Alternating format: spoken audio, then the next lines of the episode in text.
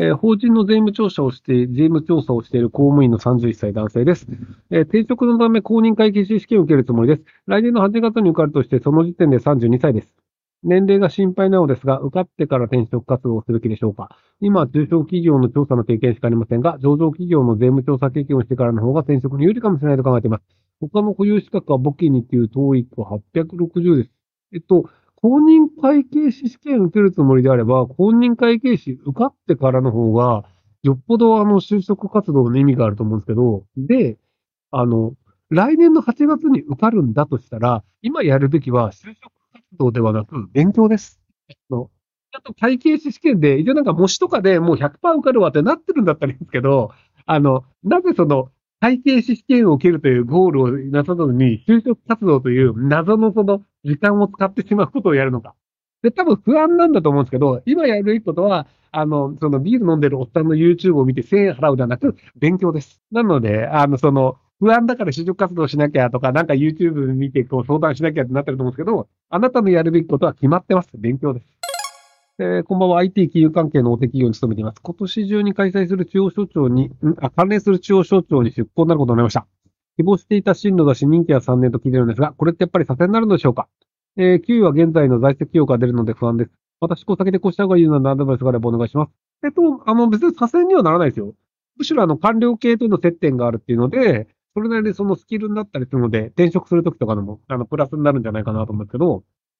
で、失職先でこうした方がいいでいくと、あの、民間企業ではないので、法律は忘れてください。で、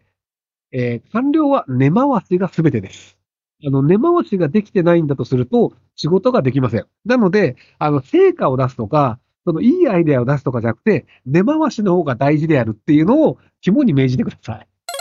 えー38歳無職スキルなし、簿記2級勉強中ですが、今から取れたとして企業には取ってもらえるか不安です。アラフォーの簿記2級持ちって重要あるでしょうか？肉区は一級も狙いたいと思います。ひとまずあの、派遣に登録してください。あの、その、いきなり正社員で行こうとすると、あの、仕事の経験がないっていうのだと、あまあ、無職だから仕事経験あるのかなわかんないですけど、まあ、取ってもらえないので、ひとまずあの、簿記2級持ってます、派遣の仕事したいですっていうので登録すればいいんじゃないかなと思います。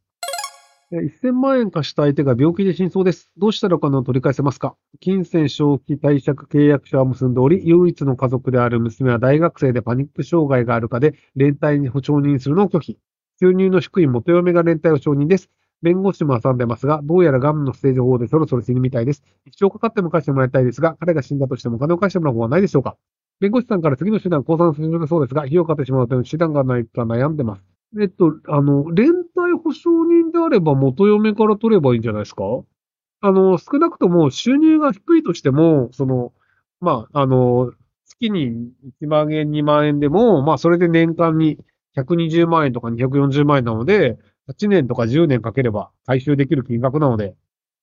なので、まあ、一応本人のその口座から取るっていうので、一応その、あの、貸借契約で、あの、その、えっ、と、返済が滞ったら一括で返しますよという契約になっているのであれば、口座調べて差し押さえっていうのも可能なので、なので、もし本当に短期でお金取りたいのであれば、もう今から差し押さえをして取る方が、まだ金額、その手元に残ると思います。要はその、あの、遺産相続とかになって、いろんなところにお金払ったりとか、まあ、あの、娘さんにお金行っちゃったりっていう方が余計取りたくなるので、なので、あの、まあ、本当に回収したいのであれば、もう口座差し押さえ費用かけてもやった方がいいんじゃないかなと思いますけども。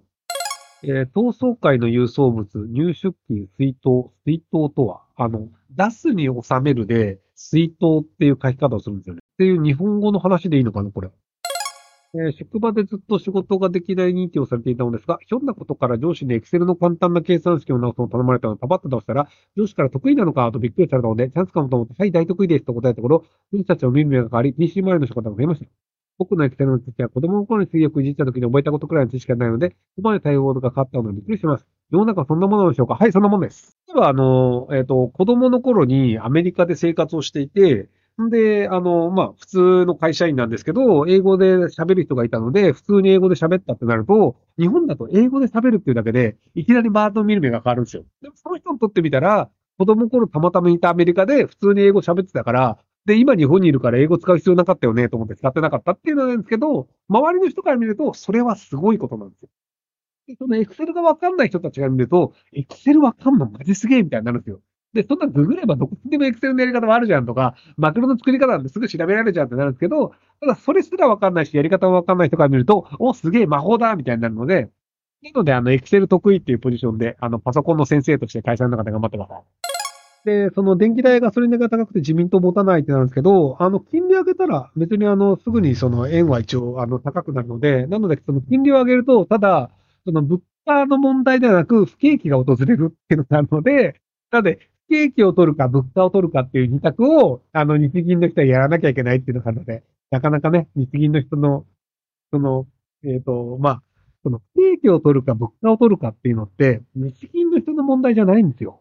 あの、日本政府の問題なんですよ。でも、あの、割とその、日銀がその責任を負うというふうに日本の人って思っちゃってるので、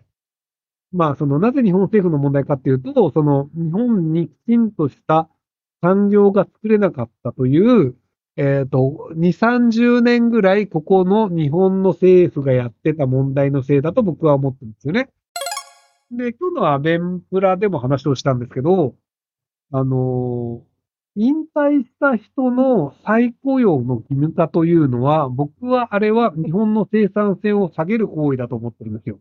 その、えっと、なぜ引退というのが決まってるかっていうと、日本って、あの、会社員をクビにするのがすごく難しい法律なので、なので、引退した人っていうのは一律辞めてもらいますと。で、ただ、優秀な人は、まあ、その顧問みたいな形で再雇用しますよっていう形で、その一律年を取った人が辞めるという仕組みがあったんですけど、その再雇用を義務化することによって、65歳とかで辞めた人も結局お金払って雇い続けなきゃいけないという義務を会社に負わせちゃったんですよ。